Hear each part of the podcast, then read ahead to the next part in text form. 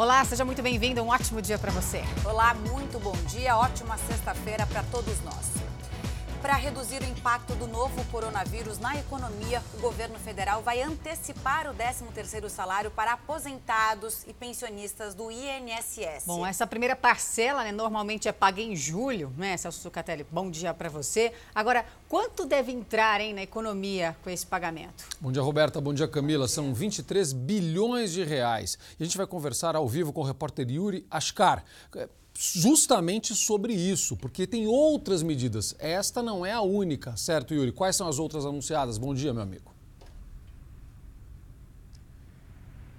Bom dia, Zucatelli. O governo também vai suspender por 120 dias a exigência da prova de vida, quando os aposentados têm que ir aos bancos onde recebem o dinheiro ou agências do INSS para confirmar que continuam vivos. Nesse caso, a intenção é preservar os idosos longe daqueles ambientes com possíveis aglomerações e que são, portanto, mais propícios à contaminação pelo novo coronavírus.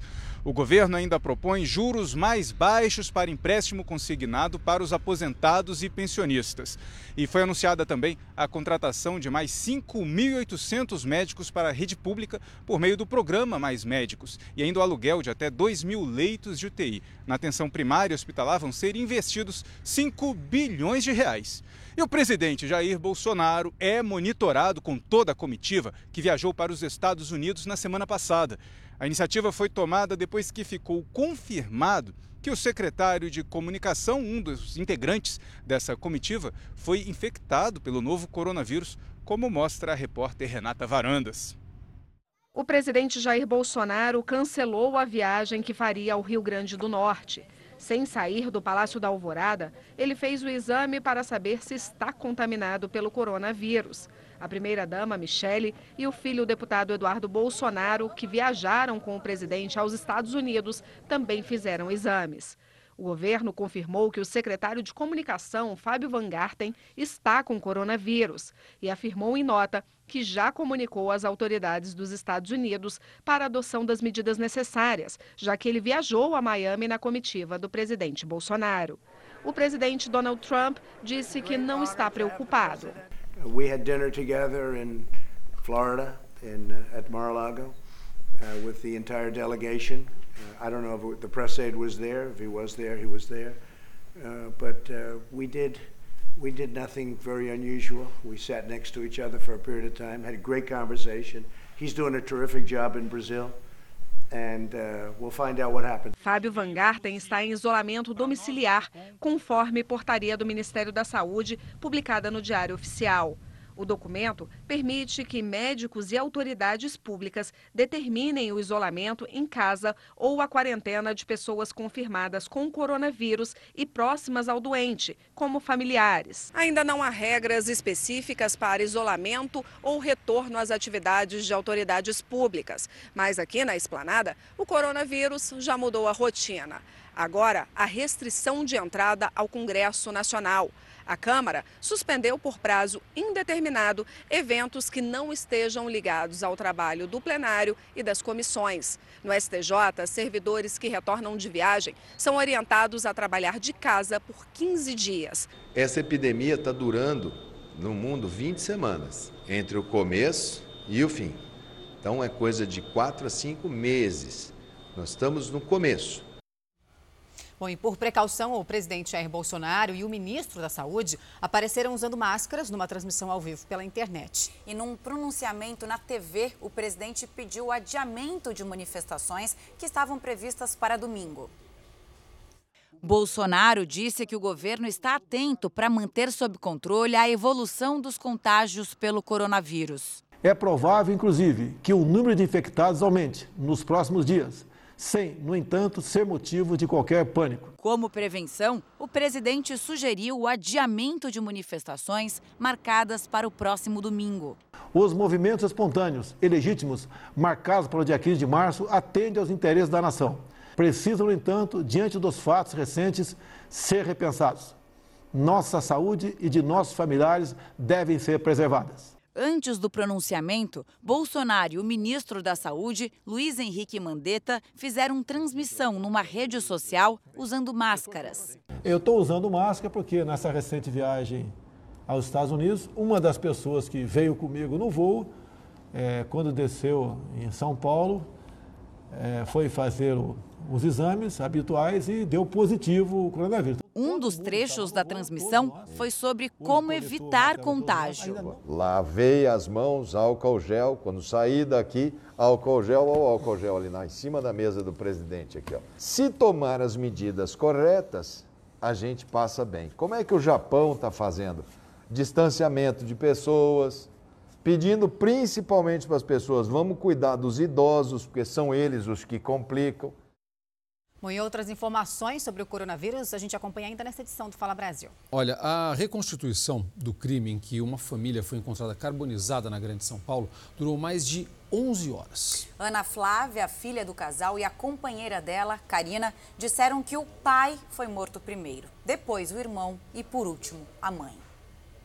A estrada de terra em São Bernardo do Campo, na Grande São Paulo, foi fechada dois carros simularam os veículos das vítimas e o de Ana Flávia. Ela e a esposa, Karina Ramos, foram colocadas dentro do carro.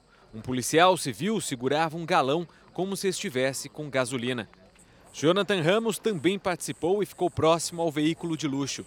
Já era perto de meia-noite quando a reconstituição foi encerrada pela polícia. A estrada do Montanhão foi a última etapa da reconstituição. Os policiais acompanharam por mais de 11 horas a versão de cada um dos envolvidos. Os trabalhos começaram ainda no final da manhã de ontem, na casa da família Gonçalves. Um a um, os suspeitos entraram no condomínio onde o crime aconteceu em Santo André, na região metropolitana.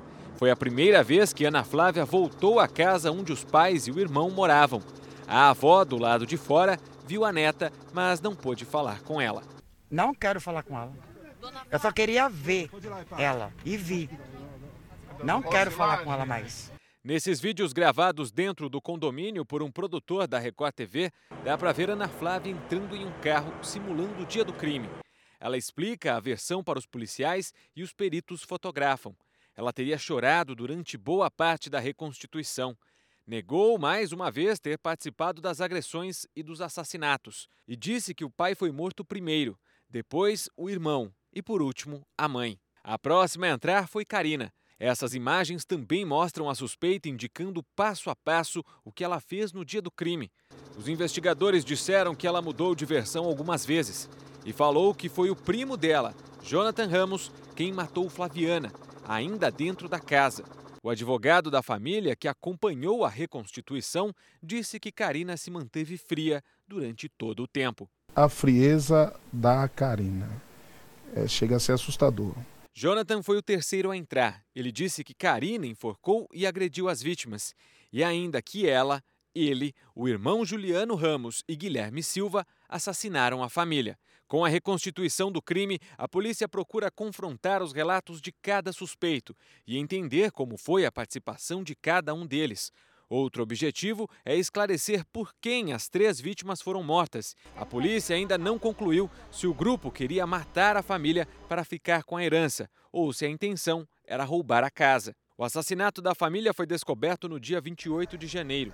Ana Flávia, filha do casal, e Karina, esposa dela, foram presas um dia depois de serem suspeitas do crime.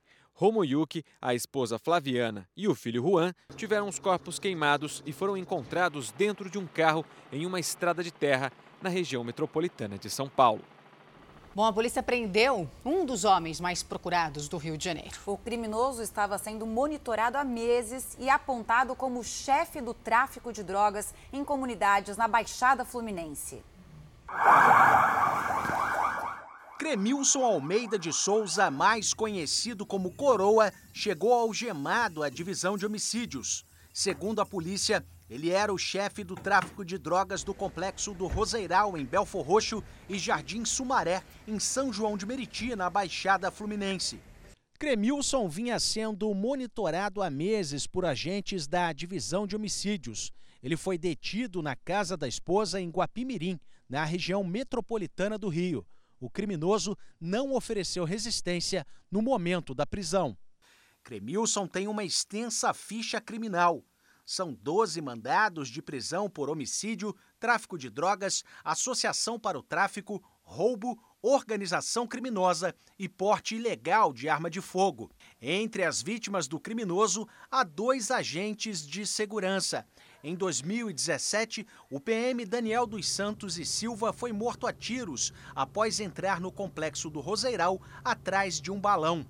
Outra vítima foi o bombeiro Esdras Jamielson da Silva, executado a tiros em casa, também na mesma comunidade, em outubro do ano passado.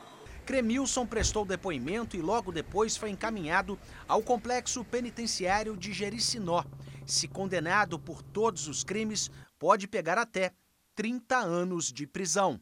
Bom, o jogador Bruno Henrique prestou depoimento sobre a acusação de usar uma carteira de motorista falsa. Quem apresenta né, documentos falsos pode pegar até seis anos de prisão. Esse processo ameaça a carreira do atacante, que começou o ano com tudo. No Flamengo, Bruno Henrique conquistou três títulos em dez dias e ainda foi convocado para a seleção brasileira.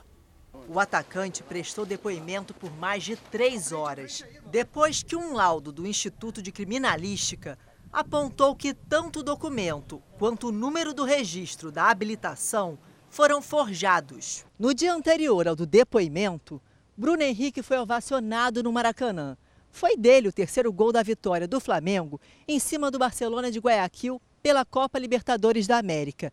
Em menos de 24 horas, o sentimento de alegria foi substituído pela apreensão. Se for indiciado pelo uso de documento falso, o atleta pode pegar até seis anos de prisão.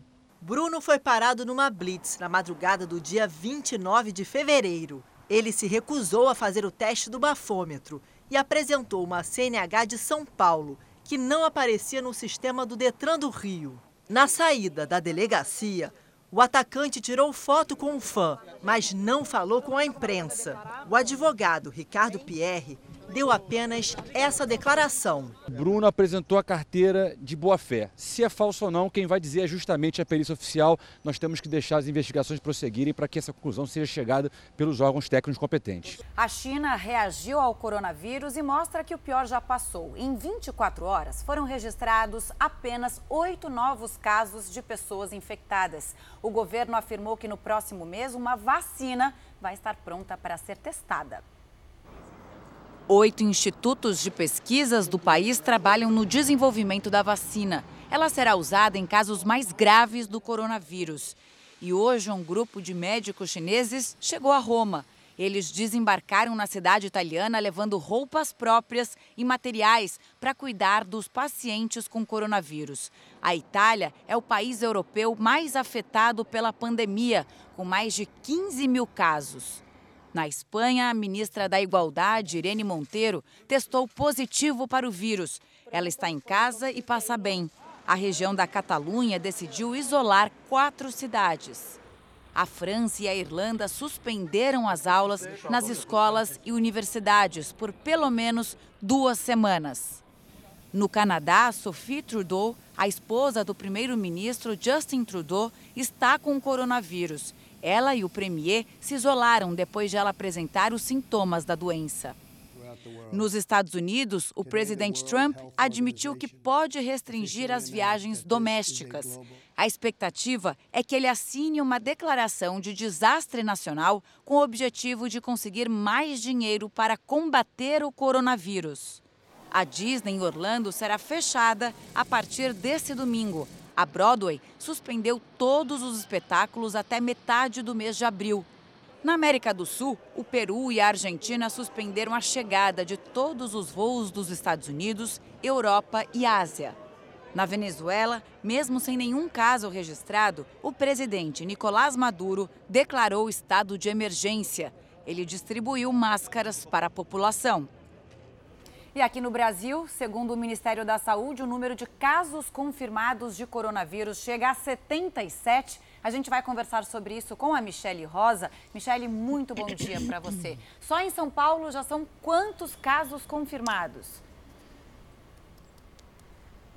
Bom dia, bom dia a todos que estão nos assistindo. Só aqui em São Paulo já são 42 casos confirmados, de acordo com o Ministério da Saúde. No Brasil inteiro, nós temos 77 casos confirmados, mas esse número ainda pode subir, tá? Isso porque há números que ainda não foram contabilizados. Só o Hospital Albert Einstein, por exemplo, já confirmou 60 pacientes, o que sobe o número de infectados no Brasil para 137. Diante desse cenário, o São Paulo Fashion Week já comunicou o cancelamento dos desfiles que estavam previstos para abril.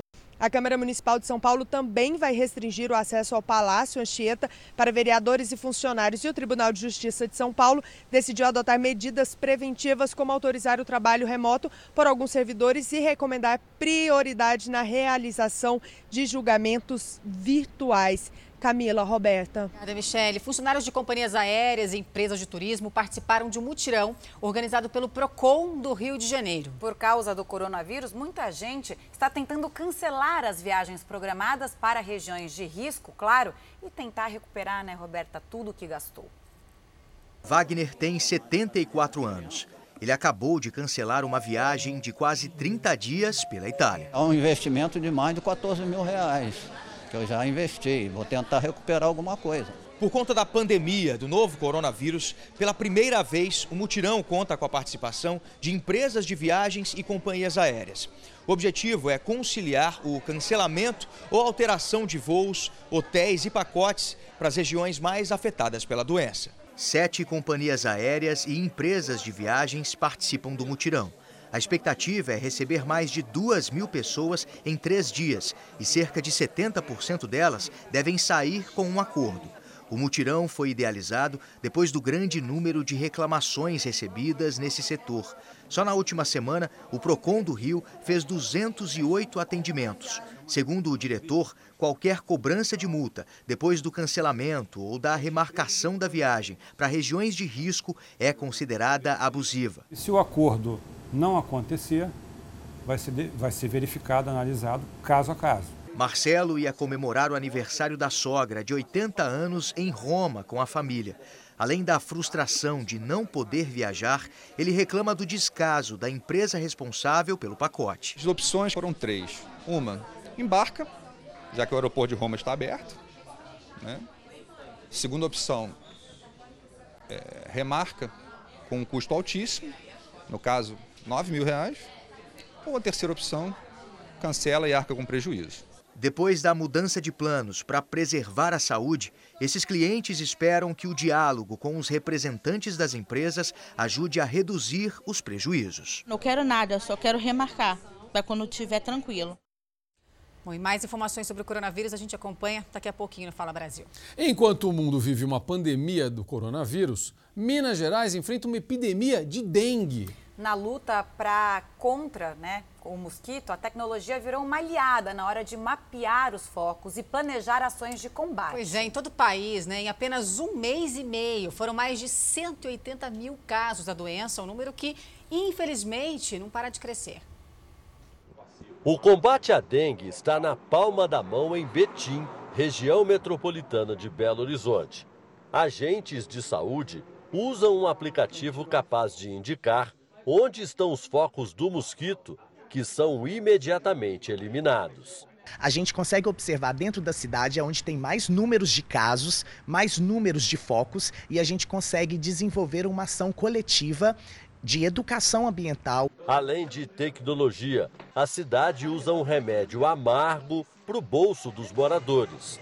Uma lei municipal prevê multa de até R$ 5.300 para quem não limpa o quintal ou deixa água acumulada em lugares que podem servir de criadouro do mosquito. No Brasil, até 15 de fevereiro, último levantamento disponível, foram mais de 180 mil casos de dengue e 32 mortes nos estados do Paraná, São Paulo, Mato Grosso do Sul, Distrito Federal e Acre. Outros 115 óbitos seguem sendo investigados. Em maio do ano passado, Elisângela, até então uma jovem bonita e saudável, começou a sentir os sintomas da doença. Depois entrou em coma e foi parar neste hospital.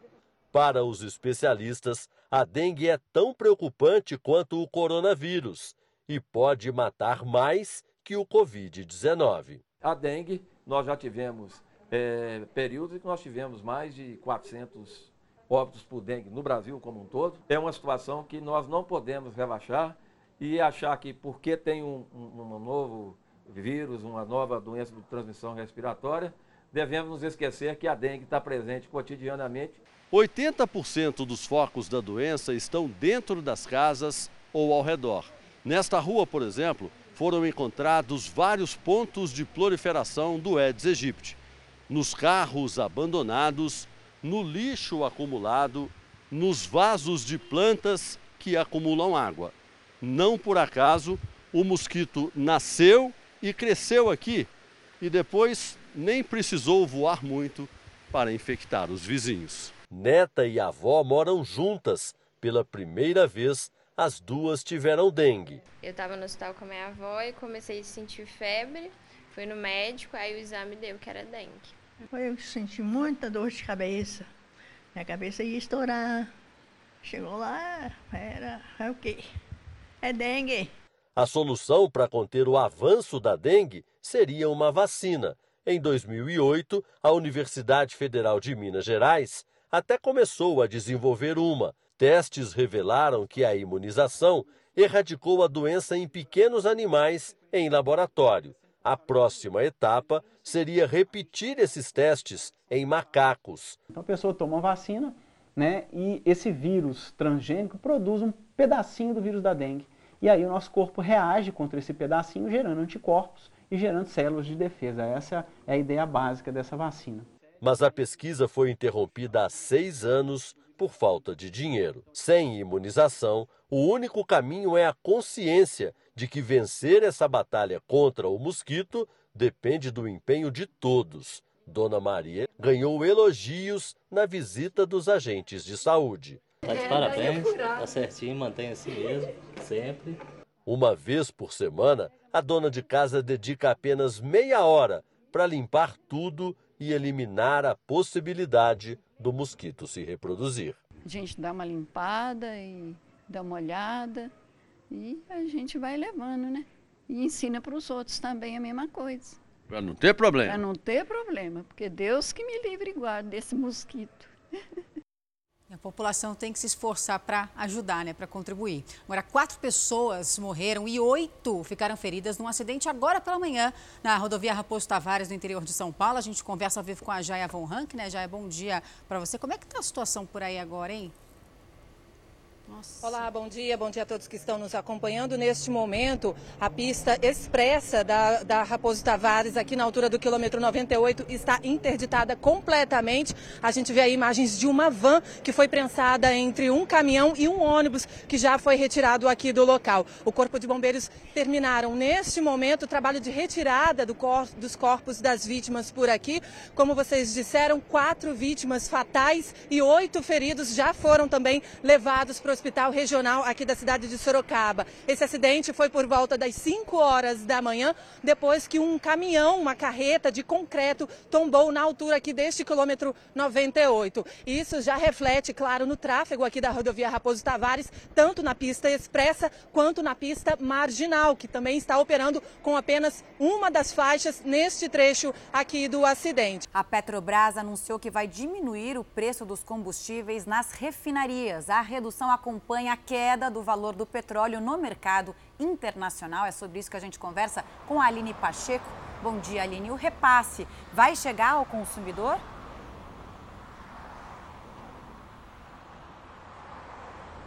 Bom dia. Vai sim, mas não de imediato. Esse repasse depende de vários fatores, como estoque e margem de distribuição.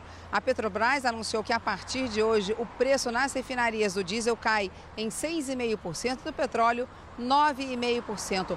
Ontem os preços do petróleo seguiam caindo depois do anúncio do presidente americano Donald Trump de restrição a viagens para tentar conter o coronavírus. Só que desde janeiro, o preço do petróleo já acumula quedas de 50%. Berta, Camila. Obrigada, Aline. E a polícia incluiu mais quatro pessoas na lista de possíveis portadoras da síndrome nefroneural, a doença causada pela contaminação da cervejaria Baker. A gente vai falar com a Kiwane Rodrigues, que tem mais informações sobre esse caso ao vivo para a gente. Além dessa situação, credores da empresa pediram a falência por falta de pagamento, é isso? Bom dia.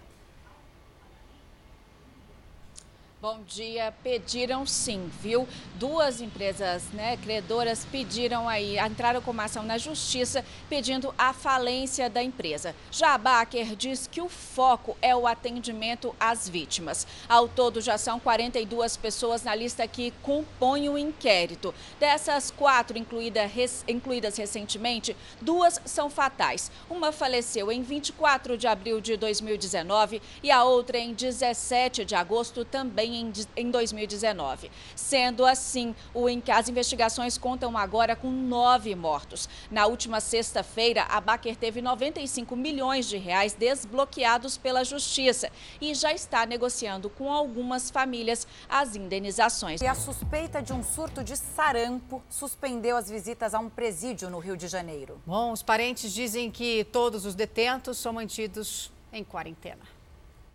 Nossa equipe flagrou familiares de presos na portaria. Essa mulher disse que foi obrigada a voltar sem ver o parente. Segundo ela, ele foi transferido de cela e ficará em observação por 10 dias por causa do sarampo. Os presidiários estariam Nossa equipe flagrou familiares de presos na portaria. Essa mulher disse que foi obrigada a voltar sem ver o parente. Segundo ela, ele foi transferido de cela e ficará em observação por 10 dias por causa do sarampo. Os presidiários estariam sendo mantidos em quarentena, mas o surto não foi confirmado pela Secretaria de Administração Penitenciária. Segundo a SEAP, não há casos confirmados da doença. A direção do presídio também não disse quantos casos suspeitos estão sendo investigados. O presídio Ari Franco fica localizado em um bairro residencial.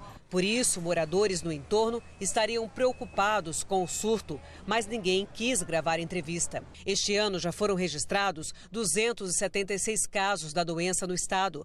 91 deles são na capital. Segundo o governo do estado, a campanha de vacinação ainda não atingiu a meta esperada. Apenas um terço dos 3 milhões de pessoas previstas foi imunizado. Segundo o infectologista, locais onde a distância mínima entre as pessoas é menor de 2 metros, metros, como no caso das penitenciárias, o risco de contágio é maior. A melhor medida é a identificação precoce do caso, vacinação de bloqueio nos contactantes e aumentar a cobertura vacinal do adulto na população ali que não só que está dentro da cela ou de cárcere, mas também dos funcionários do presídio e outras pessoas ali ao redor, inclusive os familiares. A CEAP informou em nota que aguarda o resultado dos casos suspeitos enviados para análise. Inclusive, termina hoje né, a campanha de vacinação contra o sarampo para quem tem entre 5 e 19 anos. A gente volta a falar com o Yuri Ascar de Brasília, né, Yuri? O fato é que está todo mundo muito preocupado, claro, com o coronavírus, mas acabou se esquecendo né, que o sarampo é uma ameaça. Isso mesmo, Roberto. É uma doença altamente contagiosa e de fácil transmissão, por exemplo, pela tosse ou espirro, e que pode ser evitada com a vacinação. Desde 2016, o Brasil tinha o status de país livre do sarampo, concedido pela Organização Mundial de Saúde, OMS. Mas o problema é que essa condição foi perdida no ano passado com o avanço da doença. Foram mais de 18 mil casos em todo o país e a maior parte, 16 mil, concentradas em São Paulo, com 14 mortes. Roberta. Obrigada, viu, Yuri? Já são 11 dias né, de buscas no litoral paulista, depois do temporal que provocou uma tragédia na região. Paola Viana, bom dia para você. Quantas pessoas ainda estão desaparecidas, hein? Olá, muito bom dia a todos. Até o momento, são nove pessoas desaparecidas. Esse número foi atualizado de ontem para hoje, caiu de 17 para nove pessoas isso porque, segundo a Prefeitura de Guarujá, foi feita uma nova, uma nova contagem e só ontem foram localizadas oito pessoas. Portanto, as buscas seguem agora no Morro da Barreira para encontrar esses nove corpos, que seriam de cinco homens e quatro mulheres. Nós estamos aqui na frente do gabinete de crise, instalado no município, onde estão sendo tomadas todas as decisões para diminuir um pouco o impacto desta tragédia que atingiu o litoral de São Paulo. Uma delas é em relação ao descarte de todo o material que vem sendo retirado de pontos onde tiveram desmoronamentos aqui no Guarujá. Toda a lama, terra, entulho acumulado estão sendo levados para uma área de transbordo que, segundo a prefeitura, é um lugar considerado ambientalmente seguro. Lembrando que até agora são 44 mortes aqui na Baixada Santista, só no Guarujá, 196 pessoas desabrigadas. E começou a retirada de óleo do navio que está encalhado há 18 dias na costa do Maranhão. Mais de 3 mil toneladas de óleo vão ser retiradas da embarcação. A operação é feita por empresas especializadas, contratadas pela dona do navio a Marinha não informou um prazo para a conclusão dos trabalhos. Depois da retirada do óleo, os técnicos vão tentar tirar a embarcação do local. Bom, vamos falar do caso Ronaldinho Gaúcho. A polícia cumpriu agora há pouco mandados de busca e apreensão em, um, em imóveis de uma empresária no Paraguai. Bom, ela é suspeita de envolvimento na falsificação dos passaportes né, do ex-jogador e do irmão dele, o Roberto Assis. O repórter Mark Souza tem outras informações.